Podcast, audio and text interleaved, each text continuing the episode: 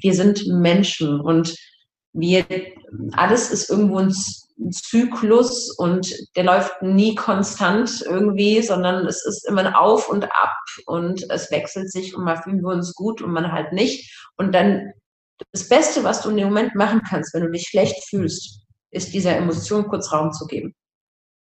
Und zu sagen, ja, ja, ich fühle mich gerade nicht gut. Ja, ich bin gerade traurig. So die Arbeit, die du später machen kannst, zu schauen, wo das herkommt. Warum das immer wieder kommt. Das wäre jetzt was, was du in einer wenn, äh, benötigten Therapie oder einem Coaching dann dir angucken kannst. Aber in dem Moment so gegen deinen Ist-Zustand zu kämpfen, also den, in den Widerstand gegen den, was bereits ist, zu gehen, das ist somit das Schlimmste, was du dir antun kannst.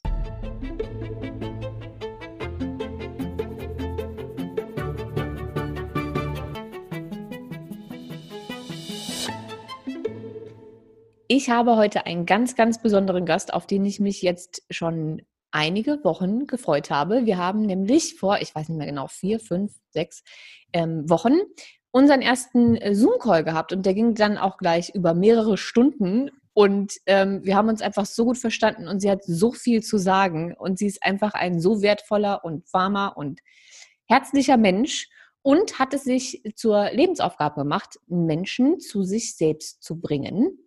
Und das macht sie als systemischer Coach. Unter anderem arbeitet sie mit Familienaufstellung. Und sie ist einfach, ähm, sie ist einfach ganz, ganz großartig. Und ich freue mich wie ein kleines ähm, vegetarisches Schnitzel. Herzlich willkommen in, und da lacht sie schon, herzlich willkommen in diesem Podcast, liebe Monja. Vielen lieben Dank, Isabel. Ich kann alles nur zurückgeben. Manchmal hat man einfach so eine Verbindung zu anderen Menschen und man kann es sich gar nicht erklären.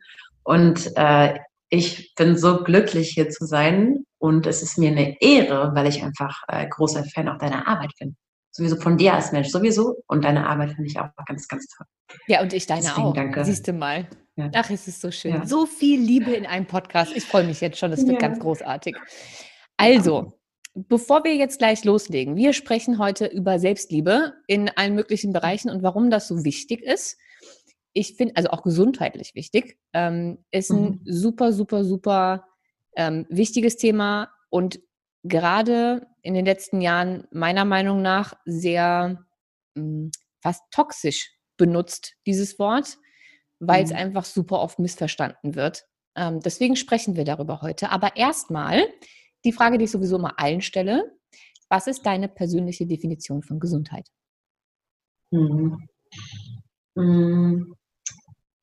Für mich ist es, es heißt gesund sein, sich nach innen auszurichten und nach der eigenen Intuition und der Seele zu leben. Ich, ich persönlich glaube, wenn man das tut, ist man automatisch im Einklang mit Körper, Geist und Seele. Vor allem der Körper ist ja das Sprachrohr der Seele. Und äh, wenn ich anfange, äh, mir zu vertrauen und der Stimme, die in mir ist, die nicht mehr zu übergehen, auch jedes Nein auch ernst zu nehmen, was ich höre und, und den ganzen Impulsen zu folgen, glaube ich, für ich ein gesundes Leben. Ja. Hm. Was man, deswegen stelle ich die Frage so gerne, weil da ja jeder so eine komplett eigene Interpretation hat und man meistens auch schon raushört, aus welchem Bereich die Person kommt. Und was man mhm. bei dir jetzt eben sofort rausgehört hat, ist, dass dir einfach selbst am eigenen Leib und auch bei deinen Klienten offensichtlich schon sehr oft aufgefallen ist, dass wenn man seelische Blockaden löst, sich körperlich mhm. Dinge verändern. Habe ich das richtig rausgehört? Ja, absolut. Also ich kann es bestätigen aus eigener Erfahrung. Mittlerweile weiß ich auch, wenn ich körperlich was habe, prüfe ich erst nach, wie es mir geht und ob irgendwas ist, ob mich irgendwas belastet. Äh, da gehe ich erstmal auf die Suche. Und ähm, oft gibt es ja körperliche Symptome und da ist, das sind in gewissen Bereichen sind seelische Themen dahinter, ja. Und das ist zum Beispiel eine Sache, die ich zuerst bei mir prüfe. Und ich, bei mir, in 80 Prozent der Fällen stimmt das. Und bei meinen Klienten zum Teil auch, ja. Gibt's, es, es gibt Klienten, es gab eine Klientin, die kam mit, mit Seitenstechen, wirklich jahrelang, die war, ich habe auch gefragt, hast du das ärztlich abgeklärt? Ähm, ja, die wissen nicht, wo es herkommt, nichts. Und dann im Zuge dann der, der Coachings hat sich das Symptom mit dem Auflösen des Themas dahinter äh, ja, ist dann auch, durfte dann gehen. Denn es wollte sie ja aufmerksam machen auf was. Ja. Und ist dann gegangen. Und das passiert ganz oft und das erlebe, wie gesagt, habe ich erlebt im, im Zuge der letzten Jahre und äh, erleben auch ganz viele Klienten, ja. Und natürlich gibt es auch Körperliche wenn zum Beispiel, wenn du jetzt eine Aufstellung, Aufstellung machst und eine Energieblockade löst für dich, ja, dann passiert es nicht selten, dass es danach äh, gewisse, äh, gewisse Zeit in einem gewissen stillen Örtchen verbracht wird. Aber dann halt ein bisschen länger als sonst, ne?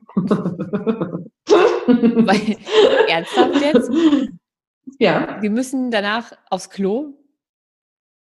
Ja, in den nächsten Tagen passiert oft das auch Durchfall. Also je nachdem, jeder, jeder Körper reagiert ja anders. Hm. Es gibt Leute, die werden krank, es gibt Leute, ähm, die kriegen dann halt Fieber eine Zeit lang danach, es gibt Leute, die, es gibt auch Leute, die sich übergeben müssen. Das ist, das ist nicht immer so, ne?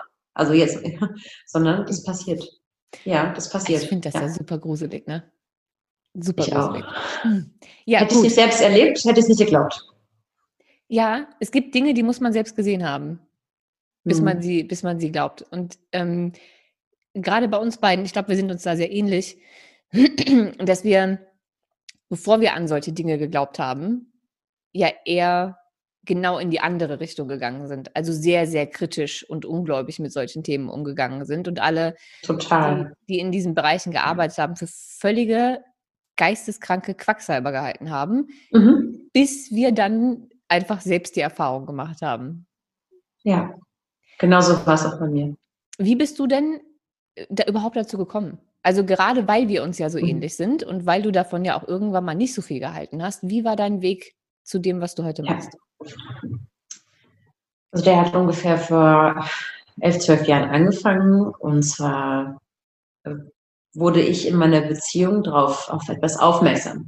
Ja, weil man ist sich ja seiner Themen nicht bewusst. Man denkt ja, also ich habe gedacht, übrigens, ich habe gedacht, ähm, ich weiß, wie der Hase läuft und äh, mir geht's super und ich habe überhaupt keine Probleme und Schwächen habe ich auch nicht. Ähm, was waren eigentlich die anderen alle von mir? und, und die Beziehung ist ja äh, ein, ein, hat immer ein ganz tolles Wachstumspotenzial, wenn man das sieht. Wenn man nicht aufeinander losgeht oder wenn man halt danach erkennt, irgendwann ähm, sich Hilfe holt und erkennt, okay, wo sind eigentlich meine Themen, wo sind Themen des anderen. Und ich habe anhand meiner Themen oder ich habe anhand meines Partners gemerkt, um wie es ihm geht, dass bei mir irgendwas nicht stimmt. Ich habe gesehen, dass gewisse Sachen, die ich mache, ihn unglaublich traurig machen oder er auch irgendwie hilflos steht, ist, weil er ja mir auch gesagt hat, du, Monia, wenn es dir schlecht geht, dann ziehst du eine Mauer hoch und lässt niemanden mehr an dich ran. Und ich stehe davor und ich würde gerne an deinem Leben teilnehmen und an dein, auch dann, wenn es dir schlecht geht, würde ich gerne an deinem Leben teilhaben und dir vielleicht zur Seite stehen, aber du lässt es nicht zu. So. Und das war auch eh ein meiner Kernprobleme. Hilfe annehmen oder gar zuzugeben, dass ich Hilfe brauche oder auch mich anzunehmen, wenn ich meiner Definition nach schwach war. Denn ich wollte nicht schwach sein, ich wollte stark sein. Und Probleme haben und mich nicht gut fühlen, hieß für mich damals Schwäche. So. Und ähm, da habe ich irgendwie gemerkt, dass das nicht so normal sein kann. Und ähm, Übrigens habe ich auch in meinem Freundeskreis nie jemandem erzählt, wie es mir ging. Keiner wusste, was ich hatte, wenn ich was hatte. Also ich konnte das auch perfekt überspielen. Wirklich. Ja, also auch. man hat mir, also meine besten Freunde, als ich mich irgendwie sechs, sieben Jahre, nachdem ich angefangen habe, mit mir zu arbeiten, geoutet habe, mal als Normalsterbliche, die auch Themen hat, ne? Mhm. Und die sind die alle vom Hocker gefallen. Sagen, was? Die haben nie was gemerkt, Wir haben nie was gemerkt. Ja. Ich war, ja. Ich war einfach genauso. Es ist so ein bisschen, mhm. als wären wir einfach, ähm, wir sind ja auch fast im gleichen Alter, ähm, mhm. als wären wir äh, so Anfang 20 ein Mensch gewesen. Es ist einfach mhm. mhm. exakt das Gleiche. Ich habe mhm. aufs Detail genau die gleiche Geschichte. Nur, dass ich keinen Partner hatte dann, mhm. der, der das spiegeln konnte. Nicht, dass, dass meine, meine ähm, meine Bekanntschaften, würde ich es jetzt mal nennen, äh, zu dem Zeitpunkt, also alle Männer, die ich kennengelernt habe, mir das auf irgendeine Art und Weise gespiegelt haben, aber eher durch ihre Art. Es war jetzt leider mhm. keiner dabei, der das ähm, auch so klar sagen konnte, ähm, wie dein damalig, damaliger Partner, weil das ich damals. Der, äh, von damals, der, dein Mann heute, ja. auch wie schön. Ja, Ja, ja, ja. Guck mal ja. an. Ja, ja. also ähm, bei mir war das im Umgekehrten. Bei mir war es eher so, dass ich immer die angezogen habe. Vielleicht war es auch einfach noch nicht meine Zeit damals, mich mit diesen Themen ja. zu beschäftigen. Es hat ja immer alles sein eigenes Timing. Ähm, genau. Ich habe eher Männer angezogen, die mir gespiegelt haben, dass sie meinen Umgang mit meinem Leben scheiße finden. Also, dass ich so viel arbeite und ähm, dass ich ja so stark bin und sie nicht brauche, in Anführungszeichen, fanden die schon alle doof, aber die fanden sich davon, die, die waren davon eher angegriffen.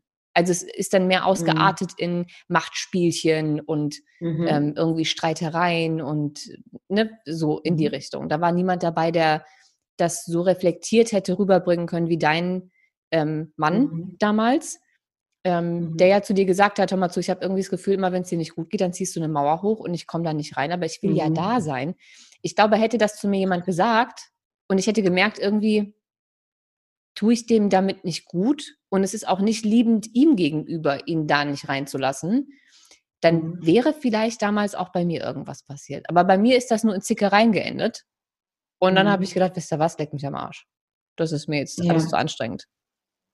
Ja. Deswegen, ich bin dann schon weiter in meiner Männlichkeit geblieben und in diesem ganzen mhm, mhm Superhuman. Mhm. Ich habe keine Probleme, ich kriege das alles alleine hin. Mhm. Und äh, ja, ich habe alles perfekt und ja, bloß bitte nach außen immer alles perfekt aussehen lassen und ähm, ja, sehr die ganze Welt retten. Nur sich ja, genau, selbst helfen auch, lassen. Ja. Ja, genau, das war, das war auch mein Muster, was ich gefahren bin. Mhm. Und äh, genau, also das zum einen, dann habe ich auch gemerkt, dass ähm, dass Wut und Trauer getriggert werden können. Damals hätte ich es nicht so benennen können, aber ich habe einfach gemerkt, es gibt Situationen, die dafür sorgen, dass ich unverhältnismäßig emotional werde. Und ich habe, also die Situation war total banal, aber meine, meine emotionale Reaktion darauf war einfach immer viel zu heftig. Nicht angemessen, nicht der Situation angemessen. Und ähm, mit diesen zwei Themen bin ich halt damals zu einem Coach. Und ähm, wie gesagt, ich habe zwischen, zwischen der, zwischen dem Gedanken, okay, ich brauche jetzt wahrscheinlich doch Hilfe und dem tatsächlichen Hingehen habe ich damals ein Jahr gebraucht. Aber du bist überhaupt hingegangen in dem Alter. Du warst damals, ja, ich, ja. 22, ne? Genau, genau. Also genau. mit 22 wäre ich da nicht, also wie ich mit 22 war, wäre ich da auch nach einem Jahr nicht hingegangen. Weil ich dafür ja. einfach nicht offen genug war in dem Alter. Ja, ich hatte aber keine andere Möglichkeit, weil ich habe mir einen Partner herangezogen, der sehr emotional ist, der gut mit seinen Gefühlen umgehen kann. Und es wurde mir, also ich, es hat mich täglich getriggert fast schon. Also ich bin gar nicht da rausgekommen, ja. Es war wohl an der Zeit, sich das Thema auch anzuschauen. Und irgendwann bin ich, also ne, ich habe ein Jahr gebraucht, um hinzugehen. Und ich bin ja nicht mit dem Bewusstsein hingegangen nach dem Motto, so, also ich tue ja das und ich ziehe eine Mauer hoch und ähm, ich glaube, das sind ein paar Themen. Und mein Glaubenssatz ist, äh, wer Probleme hat, ist schwach. Und äh, nee, so nicht bin hingegangen, halt, so sieht's aus, mein Partner sagt das und ist irgendwie voll anstrengend. Und ähm, ich weiß, also ich würde das gerne irgendwie klären und kriege ich bitte so ein Schema F, was ich irgendwie abarbeiten kann, damit das weg ist. Ne? Ich war auch so leistungsgetrieben. Von mhm. daher, das, das, ist immer lustig, wenn diese Klienten zu mir kommen, muss ich immer lachen. Ich sage, nein, so funktioniert das nicht. Weniger machen, werden mehr sein jetzt, ja. Ähm, und äh, ja, und dann hat mich meine, meine, mein Coach oder meine Mentorin und die später auch meine Ausbilderin wurde, mich dann in so eine Aufstellung gestellt äh, mit dem ganzen Thema und das war einfach mega heftig. Also für mich für mich der super verkopfte Mensch, der ich war. Ich hatte ja die Vorherrschaft meines Verstandes, die war wirklich, ähm, der war bei mir, also alles, was ich nicht verstanden habe, habe ich auch nicht geglaubt. Mm. So, fertig. Wenn ich es nicht rational nachvollziehen konnte, war es für mich einfach Humbug. Ja. Und dann aber selbst sowas zu erfahren, was du dir nicht sofort erklären kannst, das hat mich komplett umgehauen das, äh, es war wirklich heftig zu sehen, was in so einer Aufstellung passiert und Sachen sind da und, und Informationen werden von Stellvertretern wiedergegeben, die sie gar nicht haben können. Magst du mal ganz, ganz kurz ähm, für alle, die überhaupt keine Ahnung haben, was so eine Aufstellung ist, ähm, mhm. oder die jetzt auch anhand deiner Erzählung sich nicht ausmalen können, was ein Stellvertreter ist, ähm, ganz kurz erklären, was, was man da macht. Was sind Stellvertreter, was ist eine Aufstellung und was passiert da? Genau.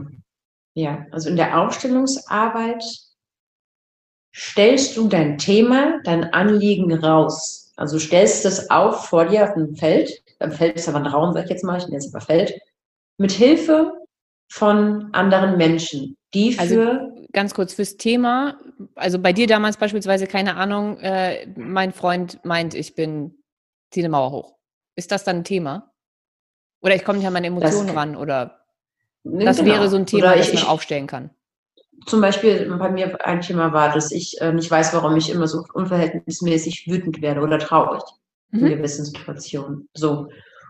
Und dann gibt es natürlich auch immer ein Vorgespräch. Ähm, und ähm, bei mir war das so damals, dass wir meinen Familienstammbaum, das Genogramm aufgemalt haben.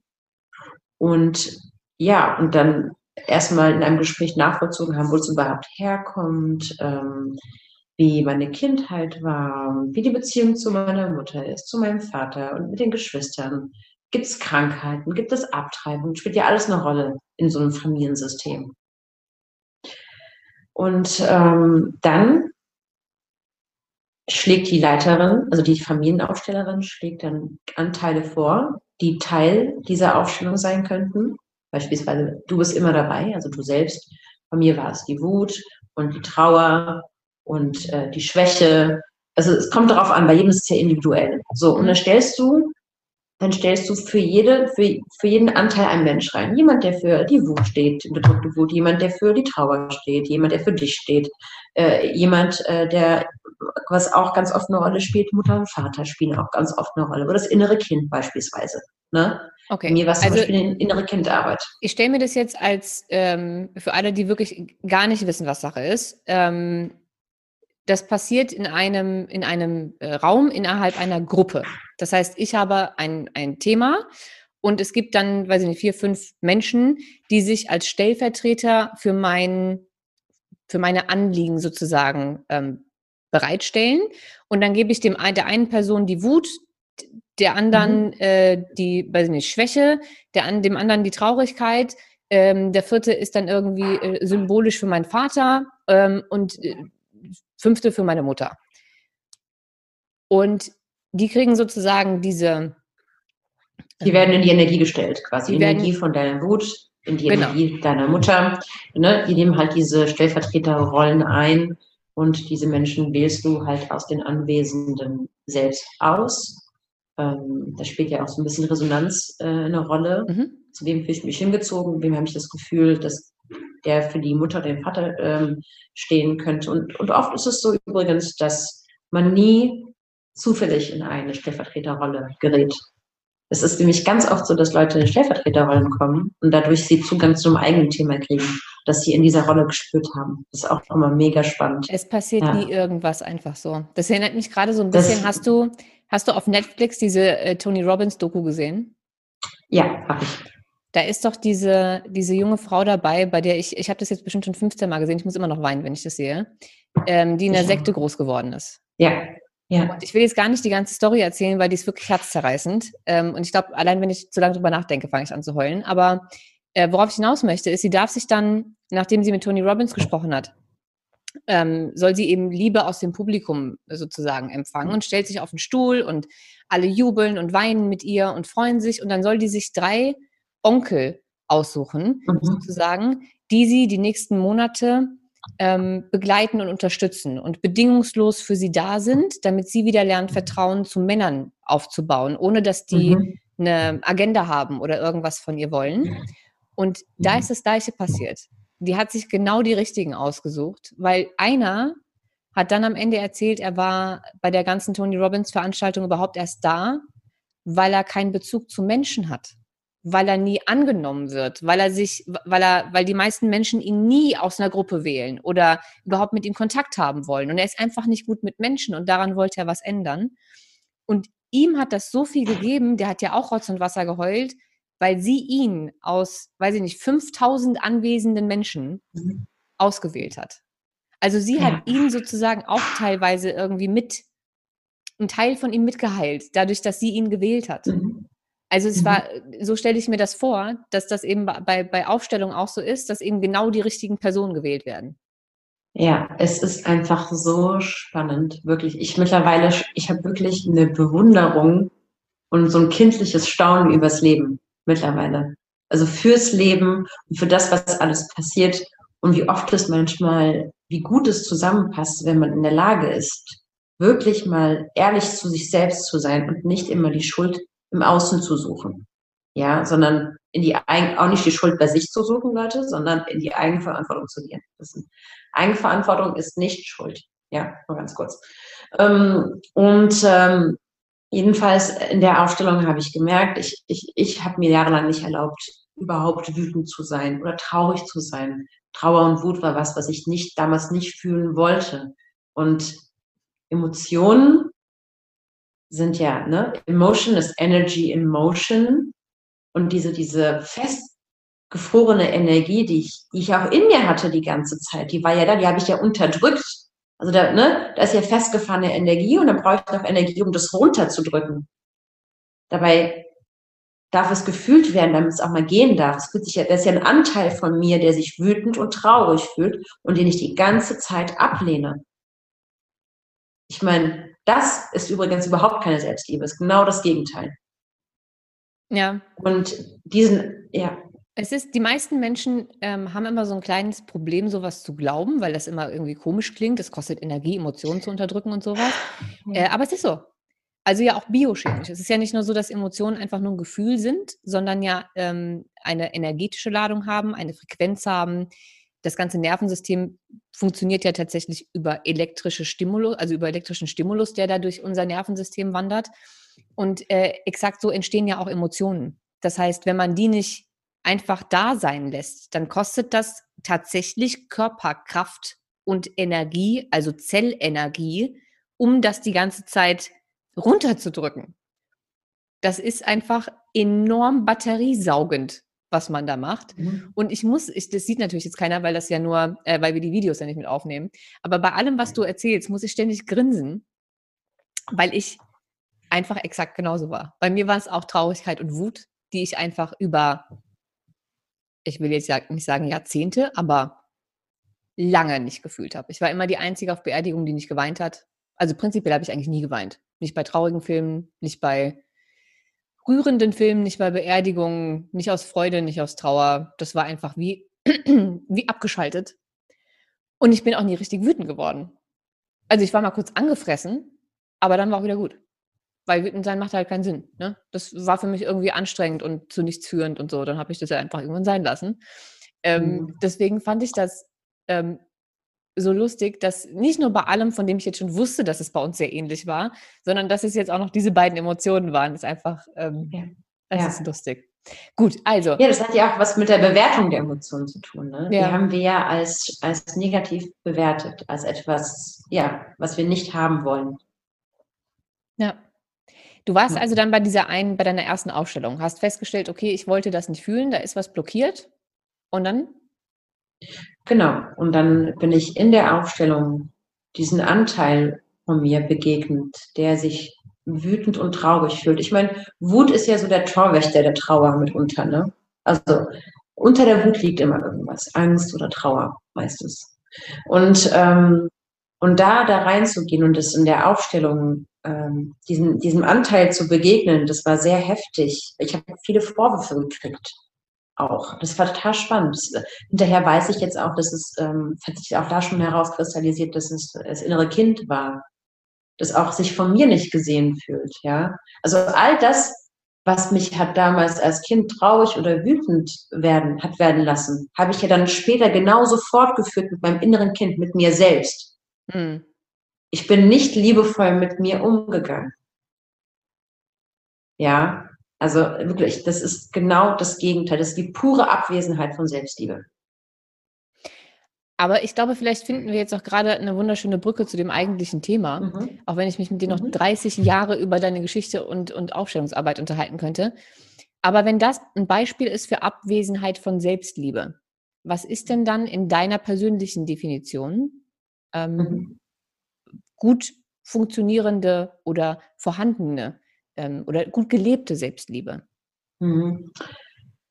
Für mich persönlich ist es, wenn ich mich wirklich annehme, wie ich bin. Also nicht, wenn ich nur perfekt bin und äh, irgendeinem Idealbild entspreche, das ich mir auferlege, sondern wenn ich mich annehme, wie ich bin, mit meinen Stärken und meinen Schwächen, wenn ich auf mich höre, auf diese, auf diese, auf meine Intuition, dieses Gefühl, was immer zu mir spricht. Ich merke ja auch oft, wenn ich auf Sachen eingehe, die mir nicht gut tun. Und ich höre ein ganz deutliches Nein. Ich mache es aber aus irgendeinem Grund trotzdem. Das ist für mich auch keine Selbstliebe. Auf diese Stimme zu hören, heißt für mich Selbstliebe. Auf meine Bedürfnisse zu hören. Wie geht es mir gerade? Mich nicht zu übergehen, wenn es mir richtig schlecht geht und um irgendeinem Bild zu entsprechen, dann doch was mache und äh, hinterher dann tagelang die Konsequenz ausbaden muss. Wirklich achtsam und liebevoll und manchmal heißt liebevoll auch einfach nur akzeptieren in dem Moment. Einfach akzeptieren, wie ich gerade bin, wo ich gerade stehe und mich dafür nicht niedermachen. Ja, also diesen inneren Kritiker, der dann losgeht im Kopf und dir sagt, was du alles nicht bist und wie schlecht du bist und wie toll es andere machen, dem auch nicht nachzugeben oder dem keinen Raum mehr zu geben. Oder wenn er kommt, äh, den äh, liebevoll an seinen Platz zu verweisen und äh, sich ja komplett im Selbstmitgefühl zu sein. Das heißt für mich Selbstliebe alles. Ja. Ich glaube, du hast gerade was ganz Schönes gesagt. Also ich glaube, seitdem, seitdem es Social Media gibt und seitdem es diese ganzen Selbstliebe-Hashtags und Body Positivity und Schieß mich tot gibt, ähm, habe ich gerade gesehen, dass du mit den Augen gerollt hast. Mhm. Ja. Gut. Ja. Wir fühlen gleich, was das Thema betrifft. Ähm, ich habe das Gefühl, dass es auch sowas gibt wie toxische Selbstliebe. Ähm, also erstens, dass allen erzählt wird, sie müssen sich ständig selbst lieben und dann aber falsch definiert wird, wie Selbstlieben aussieht. Ähm, und auch, dass es schlecht ist, sich nicht selbst zu lieben, in deren Definition. Das heißt also, ich, ich sehe auch oft, dass das irgendwie mit Affirmationen und sowas ähm, in Einklang gebracht wird. Somit, ich stelle mich vor den Spiegel und erzähle mir zehnmal, wie toll ich bin und wie schlau ich bin und wie wunderschön ich bin und ähm, wenn ich mich nicht wunderschön finde, dann liebe ich mich nicht selbst.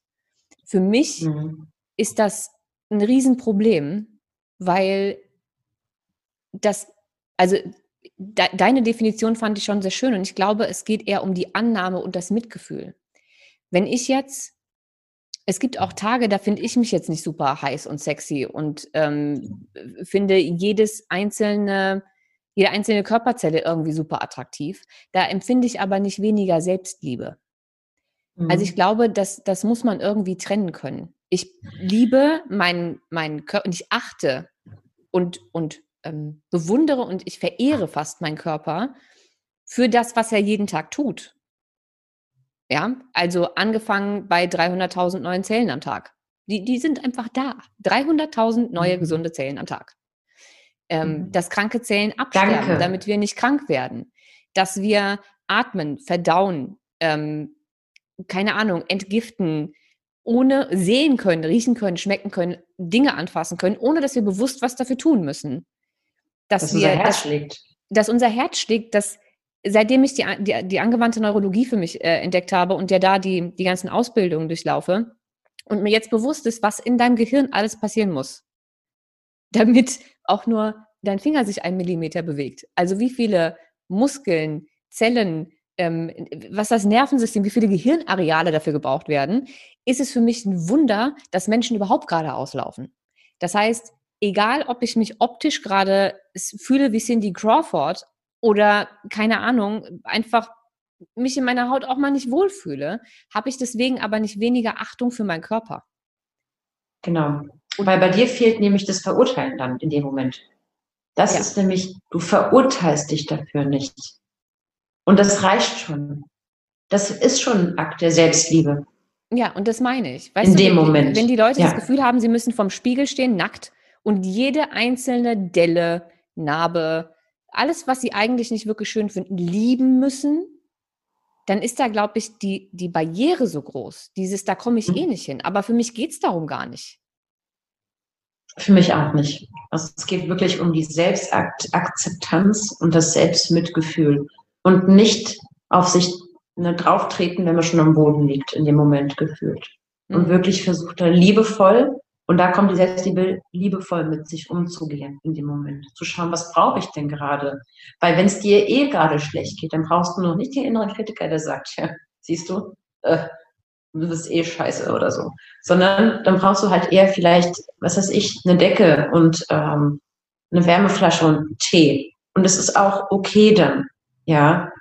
Das ist in Ordnung. Wir, wir sind Menschen und wir, alles ist irgendwo ein Zyklus und der läuft nie konstant irgendwie, sondern es ist immer ein Auf und Ab und es wechselt sich und mal fühlen wir uns gut und man halt nicht. Und dann das Beste, was du in dem Moment machen kannst, wenn du dich schlecht fühlst, ist dieser Emotion kurz Raum zu geben. Hm. Und zu sagen, ja, ja, ich fühle mich gerade nicht gut. Ja, ich bin gerade traurig. So die Arbeit, die du später machen kannst, zu schauen, wo das herkommt. Warum das immer wieder kommt. Das wäre jetzt was, was du in einer wenn, äh, benötigten Therapie oder einem Coaching dann dir angucken kannst. Aber in dem Moment so gegen deinen Ist-Zustand zu kämpfen, also den, in den Widerstand gegen den, was bereits ist, zu gehen, das ist somit das Schlimmste, was du dir antun kannst. Das Krasse ist, ich dachte viele, viele, viele Jahre, dass ich mich selbst liebe. Also, dass ich mit Selbstliebe gar keinen Schmerz habe. So, das ist alles, ich finde mich tippitopp, ich finde, ich sehe super aus, ich würde mich selbst heiraten, wenn ich könnte. Ich finde mich super. Und ich dachte, das ist Selbstliebe. Ich dachte, mhm. das ist die Definition von Selbstliebe, sich selbst lieben zu können. Und ich dachte, ich liebe mich. Der Punkt ist aber, und das habe ich tatsächlich erst in den letzten eineinhalb Jahren vielleicht, also letztes Jahr ganz krass ähm, festgestellt, dass mir irgendwann bewusst wurde, dass ich mit anderen Menschen um einiges mitfühlender und liebevoller umgehe als mit mir selbst in Situationen, in denen ich es bräuchte.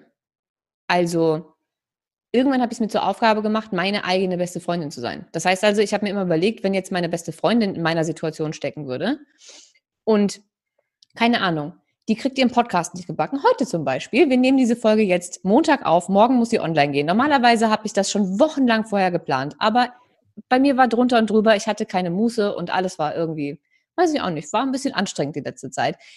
Früher hätte ich mich damit nicht wohlgefühlt und ich hätte mich verurteilt und ich hätte mich unter Druck gesetzt und so weiter und so fort. Und irgendwann habe ich festgestellt, wenn das jetzt meine beste Freundin wäre, dann hätte ich ihr gesagt, jetzt mach dich mal locker. Ganz ehrlich, das passiert jedem Mal und bei dir war so viel los. Ähm, ist ein Wunder, dass überhaupt eine Podcast-Folge online geht. Also feier dich, genieß die Aufnahme und mach dich, mach dich einfach locker. Hast du fein gemacht, alles gut. Aber so würde ich mit mir, oder so wäre ich von einem, von einem Jahr oder so mit mir nicht umgegangen. Ich hätte mhm. mich ich dafür verurteilt und fertig gemacht, dass ich das jetzt nicht schnell genug gemacht habe und ähm, wie nachlässig von mir und überhaupt und keine Ahnung was. Und ich habe das in, in, in jeglicher Situation.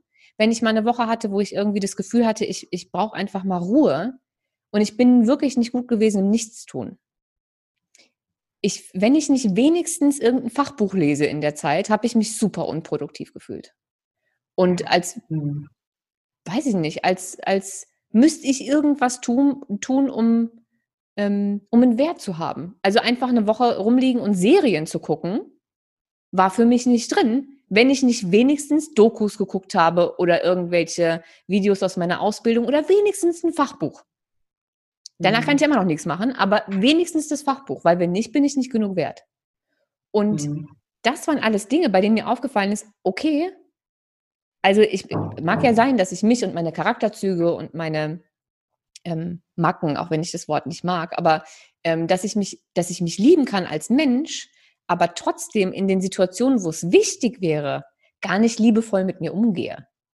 Und, genau, und das ist Selbstliebe. Und genau da habe ich das dich, für mich neu definiert. Ja, Genau. Und das ist dann selbst, weil mich zu lieben, wenn ich tiptop aussehe, durchtrainiert bin, keine Ahnung, mein ganzes Leben im Griff habe, alles durchstrukturiert ist, ja klar, fällt ja easy. Es fällt ja dann total easy, sich selbst zu lieben. Sondern aber dann, wenn wir, ne, wenn es uns gerade nicht gut geht, wir nicht dem, dem äh, äußeren Idealbild entsprechen oder ich meine, das, das ist ja oft ein selbst auferlegtes Idealbild. Die Leute schaffen es manchmal nicht, in die Selbstliebe zu gehen, weil sie die ganze Zeit dieses Bild von der Person im Kopf haben, die sie jetzt sein müssten. Aber ich müsste doch jetzt einen Partner haben, ein Haus haben, den Job haben, dieses Auto fahren, so und so viel geleistet haben, so viel verdient haben, äh, ne, was auch immer. Jeder hat ja seine eigene Definition von so einem Idealbild. Und dieses stellst du vor. Das, das ist deine Vorstellung von dem, wie du zu sein hast. Und du stellst wirklich dieses Idealbild vor dich und kannst dich damit nicht mehr richtig sehen, weil du so darauf fixiert bist, ähm, dahin zu kommen, wo du deiner Meinung nach sein müsstest. Hm. Das heißt nicht, dass man keine Ambitionen haben darf, das meine ich nicht. Aber nimm dich bitte mit. Komm doch mal hier jetzt an. Nimm dich an, ja, wie vor du allen bist. Dingen darf sich dann, das ja auch ändern. Absolut. Ja, also klar. meine Vorstellung von mir selbst oder meine Idealvorstellung oder Ziele, Wünsche, keine Ahnung was, die haben sich in den letzten zehn Jahren, weiß ich nicht, 500 Mal geändert. Ja. Und das ist auch okay, denn du entwickelst dich ja. Und äh, in, im Zuge deiner eigenen Weiterentwicklung, ja, einer persönlichen Entfaltung, sag ich mal, da kommst du, da merkst du ja auch oft, welche Ziele, also mit, welchen, mit welcher Intention Ziele gesetzt wurden. Denn oft, es gibt ja auch Ziele, die wir uns aus einem Mangelgefühl heraussetzen. Nee, die meisten würde ich sagen. Sie, ich, okay, ich wollte jetzt nicht so hart sein. Ja, okay, die meisten. Ja. Ganz oft, ja. Und nicht aus so einem, aus so einer intrinsischen Motivation heraus, weil wir das, ne, weil wir wirklich dahin gehen wollen, weil, weil unser, weil wir das fühlen und weil es im Einklang mit uns ist und wir es deswegen wollen, sondern oft wollen wir es, weil wir irgendeinem äußeren Bild entsprechen wollen. Und dieses Ziel, was wir irgendwie abhaken wollen, sorgt dafür, dass dieses äußere Bild äh, dann dem entspricht, wie ich es mir vorstelle. Mhm. Zumal ich glaube auch so viele Menschen gar keinen Zugang haben zu ähm, zu in, intrinsischen Vorstellungen oder wie, wie hast du es gerade gesagt, ähm, mit sich im Einklang, dass dieses Ziel mhm. mit mir in Einklang ist. Dafür muss ich ja erstmal mit mir und meinem mhm. Innenleben eine Verbindung haben, um das spüren zu können. Ich glaube, das fehlt so vielen Menschen, weil das so abtrainiert wurde über die Jahre, ähm, dass es deswegen allein schon schwer ist zu wissen, was ist wirklich eine intrinsische Motivation und, und was will ich einfach nur, weil es halt, weil man es halt so macht weil ich mir das irgendwann mhm. so vorgenommen habe und weil halt, weiß ich nicht, meine Eltern das sagen und die Gesellschaft das sagt und äh, machen genau. wir halt so. Genau. Und das, das sind genau diese Barrieren, die, die wir aufbauen ähm, und die uns daran hindern, zu uns selbst zu kommen. Und das, genau das möchte ich machen. Das ist eigentlich so mein Anliegen. Dass wir alles, was dich davon abhält, wirklich mit dir im Einklang zu sein und bei dir zu sein und dein authentisches Leben zu leben, abzubauen, damit du da, damit du dahin kommst, denn es ist sowieso in dir. Hm. Ja, also in der Arbeit lege ich nie was von außen auf, sondern wir legen Sachen frei und du findest deinen eigenen Zugang zu dir selbst. Und dann kannst du von da aus, aus der, Achtung, schmalzig, aus der Liebe heraus, ja, Sachen entscheiden und nicht mehr aus der Angst heraus. Das klingt immer so esoterisch, wenn man es aber mal gefühlt hat, dann weiß man, was es ist. Also ja, ne, es, es macht einen Unterschied. Es macht einen Unterschied, ob ich Sachen aus der Liebe heraus entscheide, ja, oder aus einer Angst heraus, damit ich nicht versage, damit ich nicht, äh, äh, äh damit ich zugehörig bin, damit ich, ne, es, es macht einen riesen Unterschied. Und man kann es von mir aus esoterisch leben. Für mich ist es, wenn es gelabelt werden muss, dann bitte. Aber wenn du da wirklich mal reingehst und vor allem, wenn du so verkopfte Menschen in das Gefühl reinführst, dann findet es plötzlich keiner mehr esoterisch. Ja, kann ich, kann ich so unterschreiben. Weil ich bin ja genauso ja. verkopft oder war. Teilweise immer noch ab und zu, aber ähm, ich, mittlerweile kenne ich den Unterschied. Und vor allen Dingen weiß ich mittlerweile auch aus Erfahrung, dass ähm, Entscheidungen, die ich aus ähm, Alignment, wie nennt man das auf Deutsch? Mhm. Im Einklang sein. Einklang. Im, im, mhm. aus, so einer, aus, so einer, aus so einer inneren Überzeugung, einem kompletten Einklang und Frieden in mir betroffen habe, erfolgreich werden und Dinge, die ich aus Druck oder Angst entschieden habe, immer eine Vollkatastrophe werden.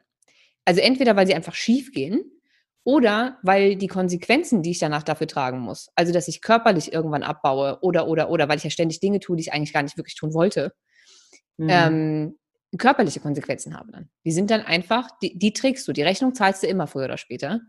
Und ähm, deswegen macht das tatsächlich auch einen Unterschied. Ja, und hier kann man auch sagen, triffst du Entscheidungen aus der Angst oder Liebe. Man kann auch sagen, triffst du Entscheidungen aus der Angst oder aus der Intuition heraus. Denn für mich ist Intuition irgendwie nichts anderes als die Stimme der Selbstliebe irgendwie. Mhm. Denn ähm, sie ist ja für uns. Ne? Das ist ja so deine innere, dein innerer Kompass, der dir ja auch sagt, was fühlt sich für Isabel jetzt richtig an, was fühlt sich für Monja richtig an und was sich für mich richtig an, was sich für mich gut und richtig und authentisch anfühlt, muss ja für dich nicht genauso sein. Auch da irgendwie die anderen auch in Ruhe zu lassen und das anzuerkennen, dass jeder seinen eigenen Weg, seine eigene Stimme, seine eigene Definition von, von einem authentischen Leben hat. Und, und das kann man zum Beispiel nur machen, wenn man selbst in der Selbstliebe steht und sich nicht mehr verurteilt. Denn oft ist es so, dass je mehr ich andere Menschen verurteile, desto, und das ist ganz oft so, desto höher ist auch die Eigenverurteilung. das zeigt, für mich ist das Verhalten nach außen, ja. Es ist ähm, sehr süß zu sehen, dass du das immer so diplomatisch versuchst rüberzubringen. Es ist also in meiner Wahrnehmung nicht manchmal so, sondern ausnahmslos immer. Wenn ich andere Menschen für irgendwas verurteile, kann ich bei mir direkt anfangen zu suchen. Mhm. Immer. Und nicht nicht, nicht ja. ab und zu mal, sondern einfach, es funktioniert nicht anders. Du hast keinen Grund, jemand anderen zu verurteilen, wenn du in dir nicht eine Baustelle damit hast. Ja. Also ne, du, du, du, man ist automatisch. Also Empathie im Außen braucht Empathie im Inneren. Hm. Wenn du wirklich ne, mitfühlend mit anderen Menschen sein willst, kannst du das nur, wenn du auch mit dir selbst bist. Ja. Und deswegen ist es oft so, wenn Leute zu mir kommen und sagen, ja, der und der geht mit mir so um, der und der, sage ich, ja, das Verhalten der anderen sagt nur was über sie aus. Aber wir haben als Kinder ja gelernt, unseren Selbstwert aus dem Verhalten der Erwachsenen, aus der Reaktion der Erwachsenen, unserem System, unserem Umfeld zu bilden. Mhm. Aha. So, wenn ich, wenn ich das mache, reagieren sie so. Okay, das heißt, ich darf nicht, ich muss dem Bild entsprechen, damit ich dann Liebe kriege. Weil für uns Kinder ist es ja wichtig, mhm. Zugehörigkeit und Liebe der Eltern zu kriegen. Und dieses Muster bleibt ja. Ja, Es bleibt ja, wenn wir, wenn wir dem Ganzen äh, nicht irgendwie, äh, wenn wir da kein Bewusstsein reinbringen uns, und uns diese, äh, diese Thematik bewusst werden, bleibt es ja bis ins hohe Erwachsenenalter, bis du es dir anschaust. Ja, und ganz viele Erwachsene beziehen das Verhalten der anderen Menschen auf sich. Mit ihnen muss ja was nicht stimmen. Sonst würde ja der Chef, der Partner, die Freundin, was weiß ich, der Nachbar, nicht so mit einem umgehen. Hm. Aber es sagt nur was über die anderen aus und ihr Innenleben. Ja, ich fand das sehr befreiend, als ich das irgendwann verstanden habe. Und ich meine nicht nur mhm. ähm, mit meinem Kopf verstanden, sondern als es wirklich in meinem ganzen System angekommen ist, weil mir das eine Freiheit gegeben hat, nichts mehr persönlich zu nehmen. Ja, das ist das Beste. Es ist so viel Frieden damit entstanden, ja. dass ähm, das wirklich verinnerlicht zu haben es passiert mir mittlerweile so selten, dass mich irgendwas wirklich persönlich angreift oder verletzt, weil ich das so gar nicht mehr sehen kann. Weil ich automatisch denke, uh, Mäuschen, hab ich dich getriggert, tut mir leid.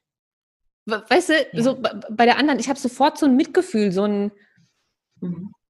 Weil, ja, weil also ich meine, klar, es gibt äh, natürlich ja. gibt es konstruktive Kritik, aber du spürst immer die Intention des anderen dahinter. Will er dich einfach treffen, einfach so, oder ne, hat er jetzt eine, hat er von seiner Sicht aus eine, eine, eine positive Intention, will ich einfach mal jetzt vielleicht konstruktives Feedback geben und du entscheidest, was du damit machst?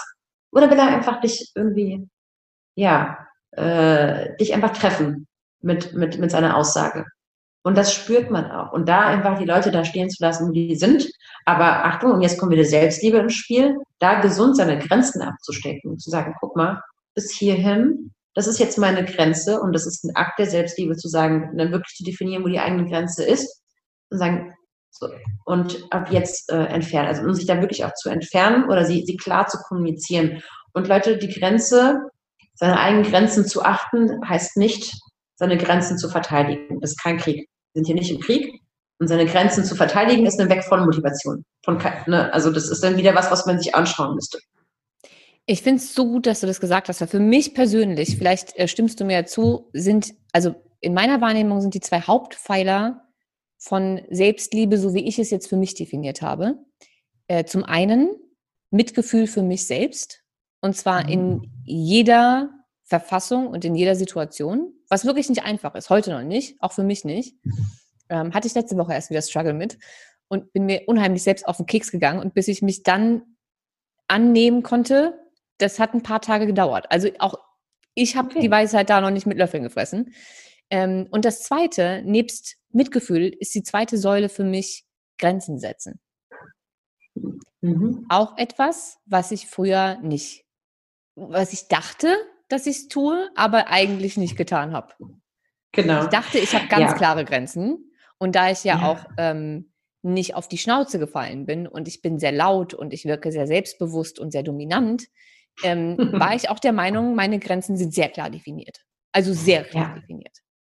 Ja. Bis nee. mir aufgefallen ist, dass das sein mag bei fremden Menschen.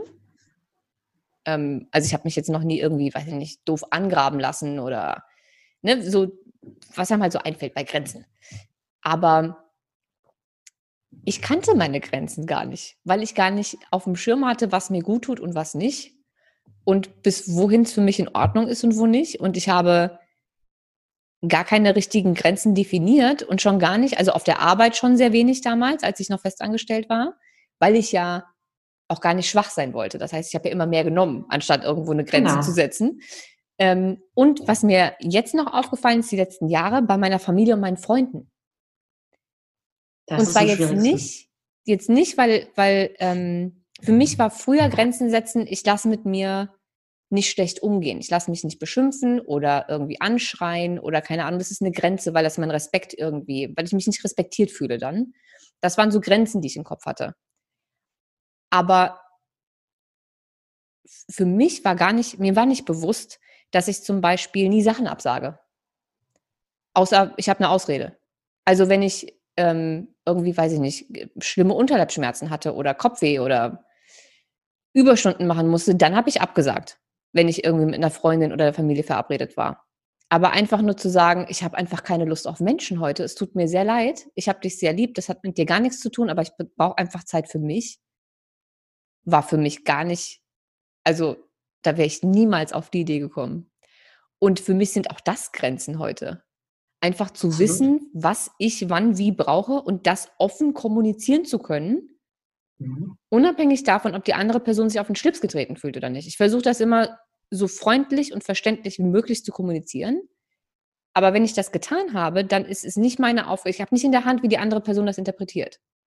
Genau. Du, dein, äh, dein Bereich der Verantwortung liegt dann, dass du es kommunizierst. Und ich, ich persönlich glaube ja, dass man, dass man nichts auf der Welt irgendwie respektlos kommunizieren muss. Man kann wirklich äh, versuchen, alles in einem respektvollen Ton zu sagen, auf eine respektvolle Art und Weise, damit, damit auch der andere überhaupt in der Lage ist, die Message zu hören. Viele, sonst, sonst hängen sich die Leute an den Ton auf.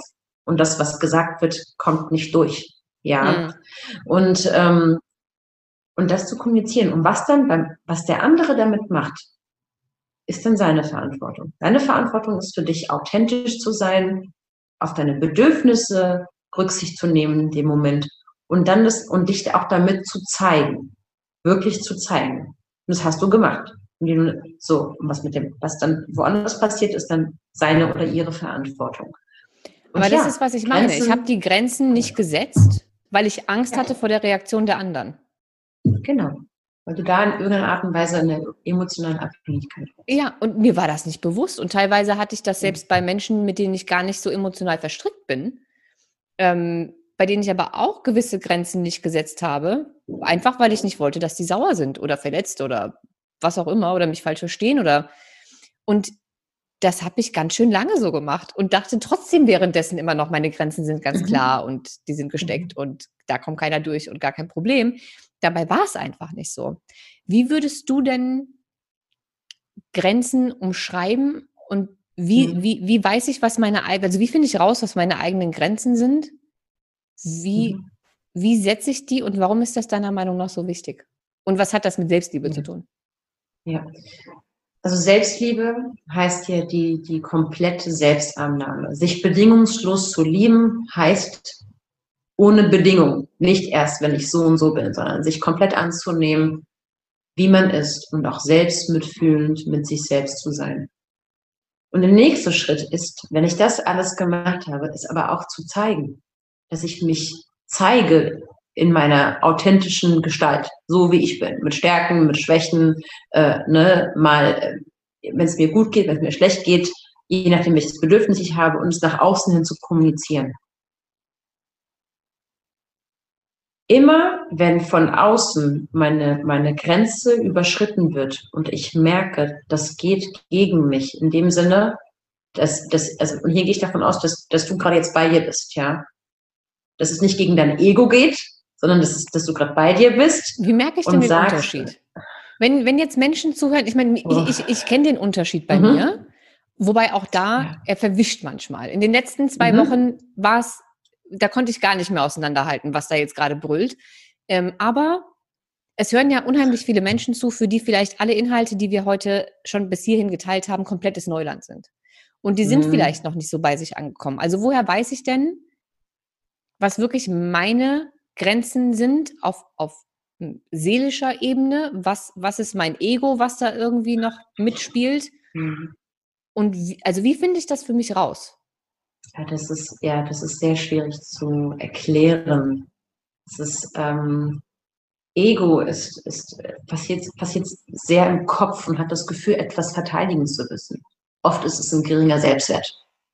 Ne? Weil da ist irgendwas und ich muss auf jeden Fall dieses Bild aufrecht erhalten, ja, oder ähm, ja, oder diesen, diesen geringen Selbstwert von mir kompensiere ich mit so einem lauten Ego-Bewusstsein.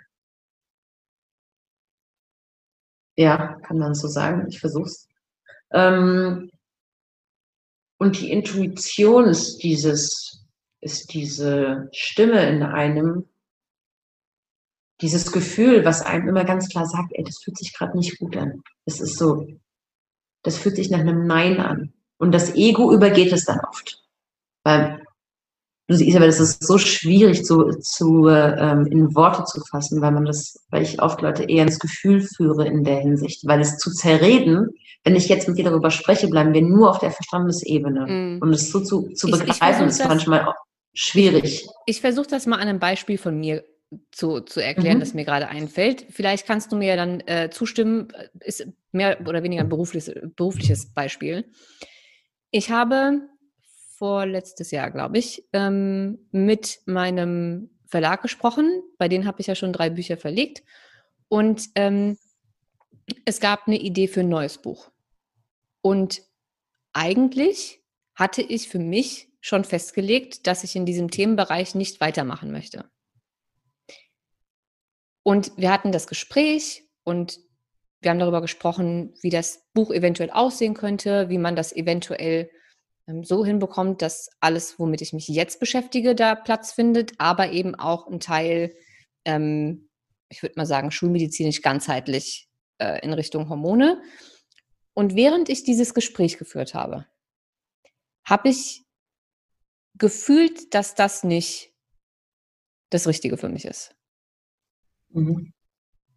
Und ich weiß nicht, ob es bei dir auch so ist, aber ich spüre das teilweise auch körperlich. Wenn, wenn ich mhm. nicht auf meine Intuition richtig höre, gleich, dann kriege ich irgendwann körperliche Signale.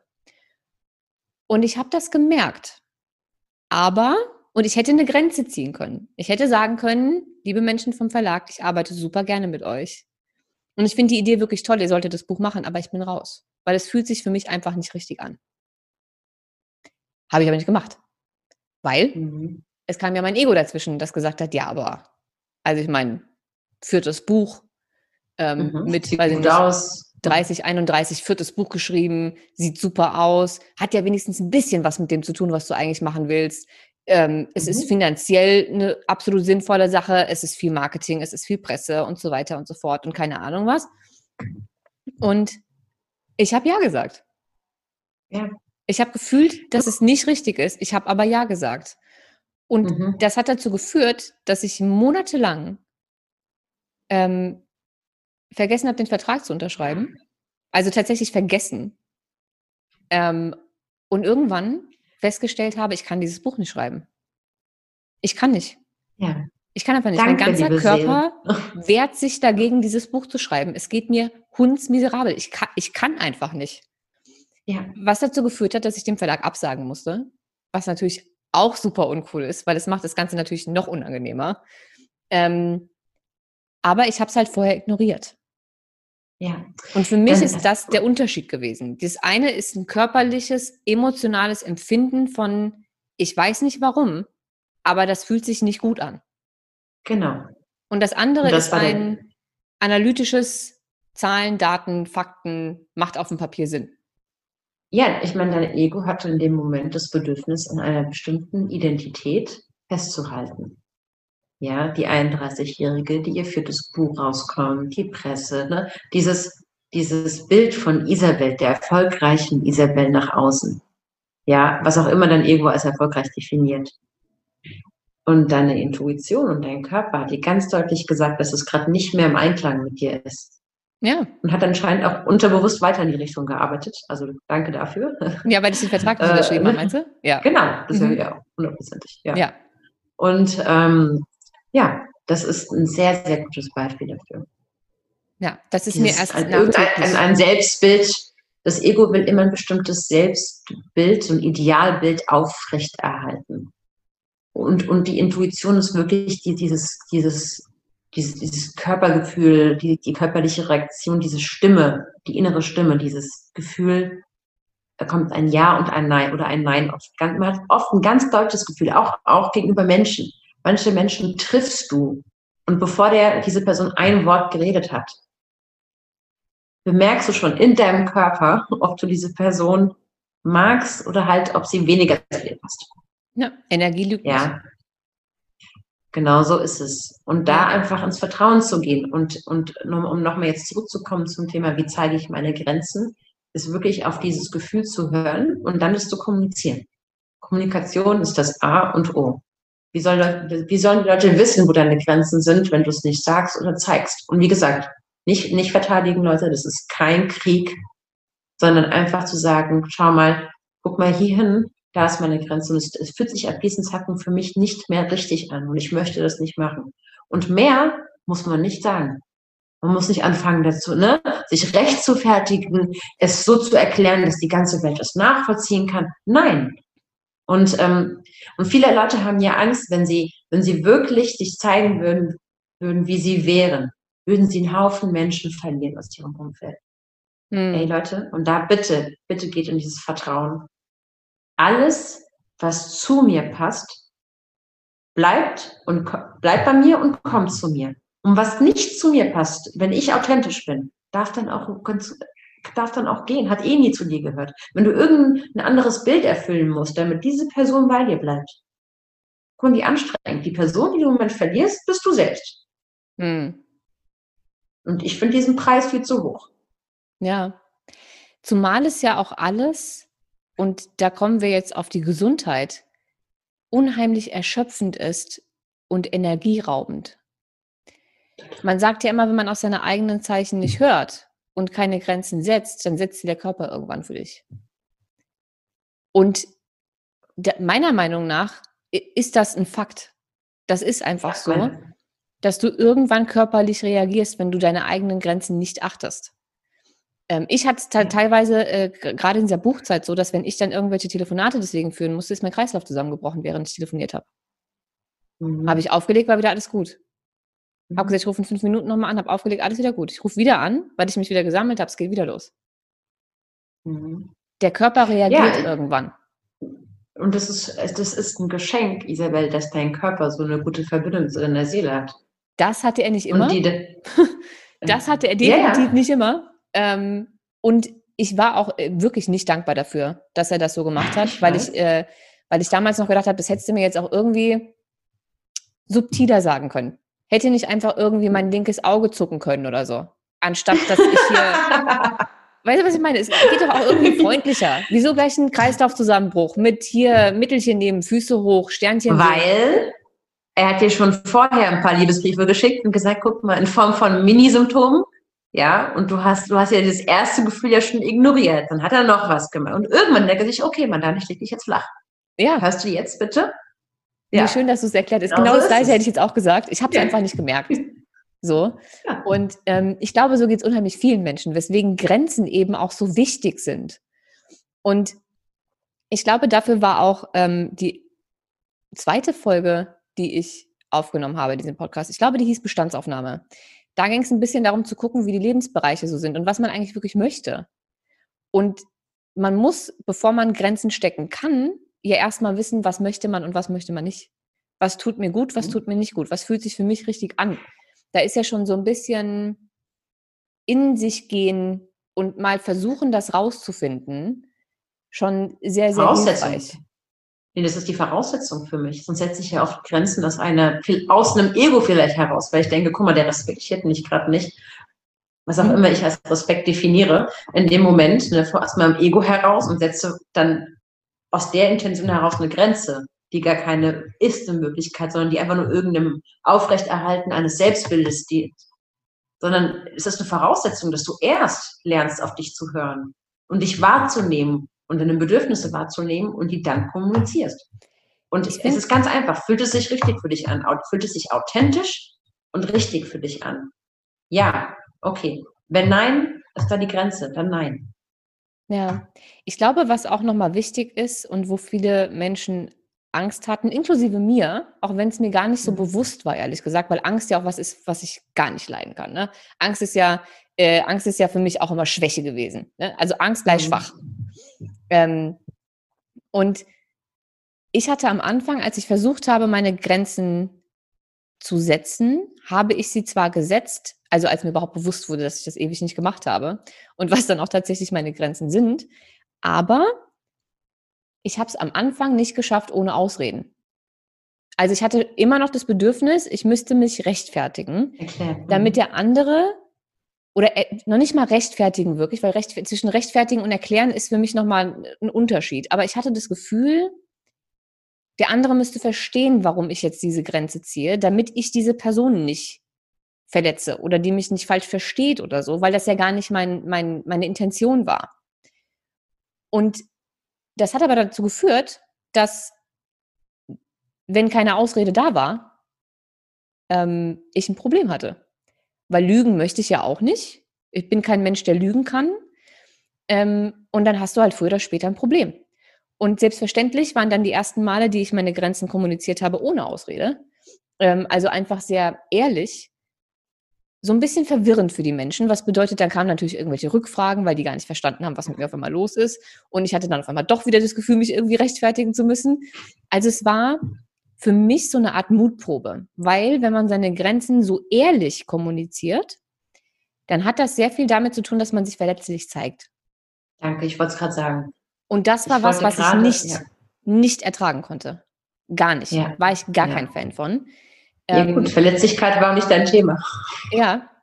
Und sich verletzlich zeigen zu können. Und da kann ich übrigens jedem äh, von Brinny Brown äh, die Netflix-Doku empfehlen. Call to Courage heißt es, glaube ich.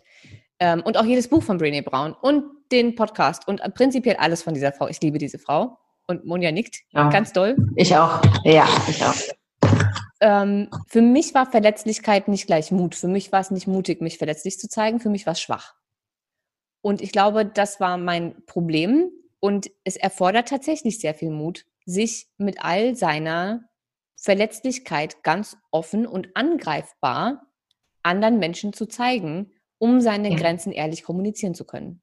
Und zwar unabhängig genau. davon, ob die Person das verstehen möchte oder nicht. Und das genau. kostet Übung und das kostet Geduld. Und das fühlt sich die ersten das ist ein Male. Prozess. Das ist, ja, es ist ein Prozess. Und es fühlt sich die ersten Male irgendwie komisch an und unsicher und mh, hm, ungewohnt einfach. Wird aber einfacher, man wird automatisch mutiger. Und was bei mir irgendwann passiert ist, ist, dass als ich komplett dahinter stand, was ich gesagt habe und gefühlt habe, was ich gesagt habe oder geschrieben oder per Sprachnachricht oder was auch immer oder eine E-Mail geschrieben, es musste gar keinen Sinn mehr machen. Ich habe teilweise Sachen abgesagt und habe gesagt, es fühlt sich für mich einfach nicht gut an. Ich kann dir nicht sagen, warum, ich kann es dir nicht logisch erklären, es fühlt sich für mich nicht gut an. Und deswegen möchte ich nicht. Vielen Dank, aber ich möchte nicht. Ja, so. Und das ist in Ordnung. Das ich nicht mehr zu bewerten gesagt. als, ich weiß, ich weiß, ja, weil früher, ich meine, es gab ja auch einen Grund, warum du deine Grenzen übergangen hast. Du hast mhm. ja irgendein Bedürfnis dadurch gestillt, um jetzt mehr runterzubrechen. Ja. ja. Das Bedürfnis, ein Bedürfnis, Idealbild aufrechterzuerhalten oder gemocht zu werden, egal was. Ich meine, es ist bei jedem anders. So. Und jetzt machst du was ganz anderes, was dein System gar nicht kennt. Und früher, da wahrscheinlich der Ursprung dieser ganzen Tat äh, liegt, liegt, liegt äh, in den ersten Lebensjahren und es fühlt sich gefährlich für uns an, etwas zu machen, wofür wir früher oder etwas nicht mehr zu machen, wofür wir früher im Austausch Anerkennung und Liebe bekommen haben. Hm. Und das ist dann erstmal in der Umstellung, diese, diese Umstellung von, dieser Prozess fühlt sich manchmal bedrohlich an und falsch an. Ja. Aber mit der Zeit gewöhnt man sich daran und man spürt ja auch die eigene Resonanz des Körpers und dieses, wie man sich dann fühlt mit der Zeit, wenn man sich traut, zu sich zu stehen, sich zu zeigen und aber auch dann zu sagen, ich stehe jetzt aber auch zu mir, so ja, wie ich das, bin. Und das, was passiert, was ich sagen wollte, nach einer Zeit, als ich nicht mehr so unsicher war in der Kommunikation, ist, dass unheimlich viel Liebe und Verständnis zurückkommt.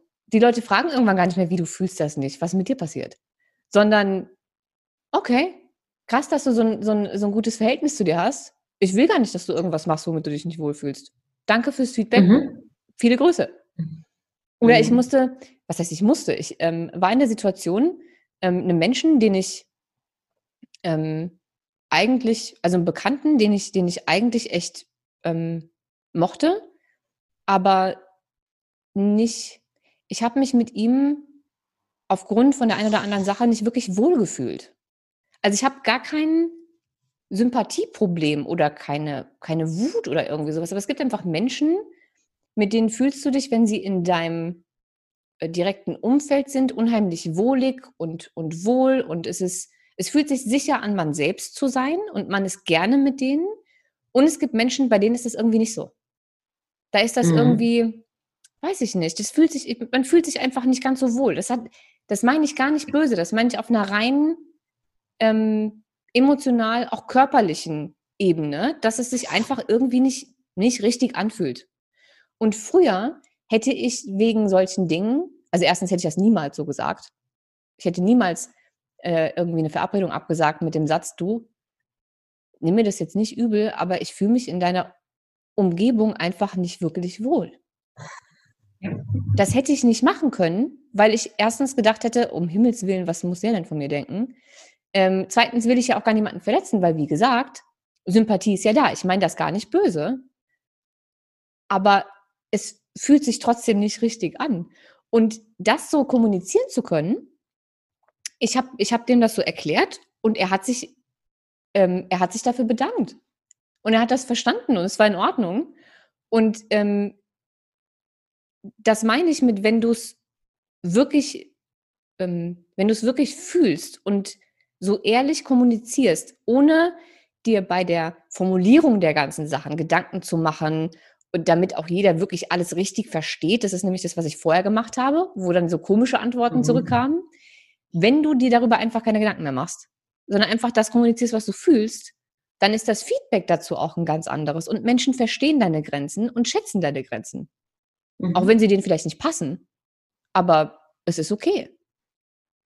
Genau. Und es ist ja auch nicht immer wichtig, dass es den anderen passt. Nee. Weil viele, wie du schon gesagt hast am Anfang, ja, ähm, der, dass, du, dass du versucht hast, das dann zu erklären. Und viele Menschen bleiben ja auch dann genau da stehen, sagen, es versteht ja aber auch keiner. Ist ja nicht schlimm. Die Welt geht davon nicht unter. Nee. Ja. Sondern das wirklich der einzige Mensch, mit dem du dein ganzes Leben lang verbringen wirst, bist du. Du wachst mit dir auf, du gehst mit dir schlafen. Ne? Also vom, vom ersten Moment an bis zum Ende bist du mit dir selbst. Und dich wertzuschätzen und auf deine Stimme zu hören und für dich einzustehen und das ist wichtig. Und ich, ich spreche ja nicht von Egoismus, Leute, gell? Es geht, es geht halt nicht darum, sich zu bereichern auf Kosten anderer, hm. sondern wirklich einfach in die völlige ähm, Akzeptanz und das Mitgefühl mit sich selbst zu gehen, in guten wie in schlechten Zeiten. Ja, und dir selber das Ja-Wort zu geben. Das ist das allerwichtigste Ja-Wort. Ja. ja. Ich glaube, ich glaube, das hast du, das hast du ganz schön formuliert und ich, Ich glaube, das war auch ein ganz schönes, zumindest für, für diese Folge. Ich glaube, wir werden dazu noch die eine oder andere Folge machen, aber ein ganz schönes hm, fast Endwort. Wir zwei werden uns gleich noch zusammensetzen und äh, ein Arbeitsblatt basteln, mhm. damit man irgendwie noch so ein bisschen mehr in diese Selbstliebe, Mitgefühl, Grenzen setzen Thematik reinkommt. Und gerade für alle, die jetzt noch gar nicht damit zu tun hatten und jetzt überhaupt nicht wissen, wo sie anfangen sollen. Wir versuchen Abhilfe zu schaffen. Ähm, mhm. Und jetzt noch die zwei Fragen, die ich auch jedem am Ende des Podcasts stelle. Und schon wieder guckst du ganz verwirrt. Hast du dir nicht gemerkt? Nein. Okay.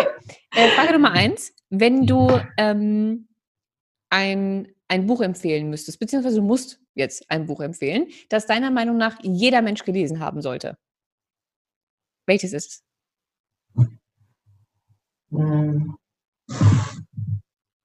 Du, du, du, Der Alchemist. Paulo Coelho. Genau, Paulo Coelho. Es ist ein schönes Einsteigerbuch und es ist, es packt einen so emotional. Das, das ist so für den Anfang, wenn man noch sich null mit der Thematik auseinandergesetzt hat und nicht sofort irgendwie ein Buch über Persönlichkeitsentwicklung, so ein Selbsthilfebuch lesen will. Der Alchemist schafft es irgendwie, so natürliche Sehnsucht nach sich selbst irgendwie zu wecken. Ja. Okay, ich verlinke es auf jeden Fall äh, in den Show Notes. Mhm. Frage Nummer zwei, und jetzt bin ich, jetzt bin ich diejenige, die schlecht vorbereitet ist, weil mir fehlt mein Buzzer. Mhm. Ich habe im Normalfall einen Buzzer. Aber gut, du stellst dir also vor, ich habe in mhm. meiner Hand einen roten Buzzer. Und wenn ich diesen mhm. Buzzer drücke, dann wird dich jetzt auf der ganzen Welt jeder hören können. Auf jedem Gerät, in jedem Radio, auf jedem Handy geht diese Folge an. Und in allen Sprachen wird es übersetzt. Und du dürftest der ganzen Menschheit eine Weisheit, einen Gedankengang, irgendwas kommunizieren, was du möchtest. Was würdest du der Welt sagen wollen? Und ja, ich weiß, es ist eine sehr gute Frage. Sie ist sehr deep und sie, da muss man schon kurz drüber nachdenken.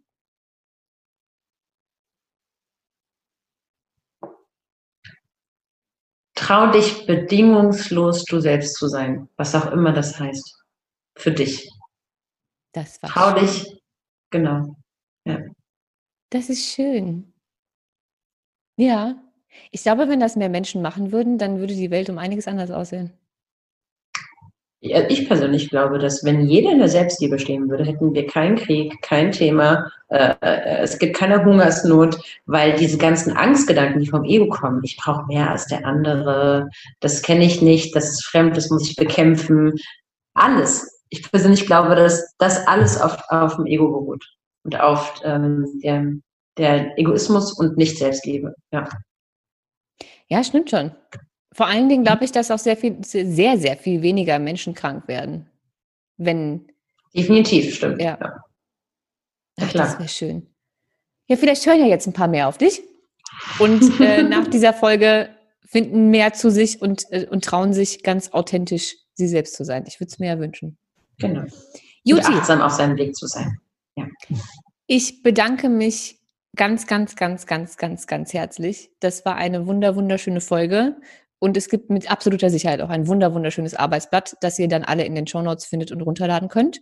Und ähm, ja, danke, dass du da warst. Das war ganz toll. Danke, es war so ein schönes Gespräch. Auch so einfach, hat sich gut angefühlt für mich, ne? Ja, für richtig. mich auch. Deswegen, ja, deswegen vielen Dank. Ja, danke dir. Gut, ich hoffe, für alle anderen hat sich das auch gut angefühlt. Ich glaube ja, dass Vibes auch durch einen Podcast rüberkommen. Ne? Ich glaube da ja sehr fest dran, dass sie das spüren können. Also ich hoffe, ihr hattet auch Spaß, habt ein bisschen was mitnehmen können und ähm, es hat euch genauso wohlig äh, berührt, wie es uns beide wohlig berührt hat. Ähm, wir hören uns dann in zwei Wochen wieder. Ihr dürft äh, sowohl Monja als auch mir sehr, sehr gerne Feedback schicken auf Instagram zu der Folge, wenn ihr sie gehört habt. Ich ähm, verlinke auch Monjas äh, Instagram-Profil etc. pp. alles in den Show Notes. Wir freuen uns sehr, sehr auf euer Feedback. Und äh, ja, wir hören uns nächste Woche wieder. Bis dahin, bleibt schön gesund und ähm, arbeitet alle ein bisschen an euch selbst.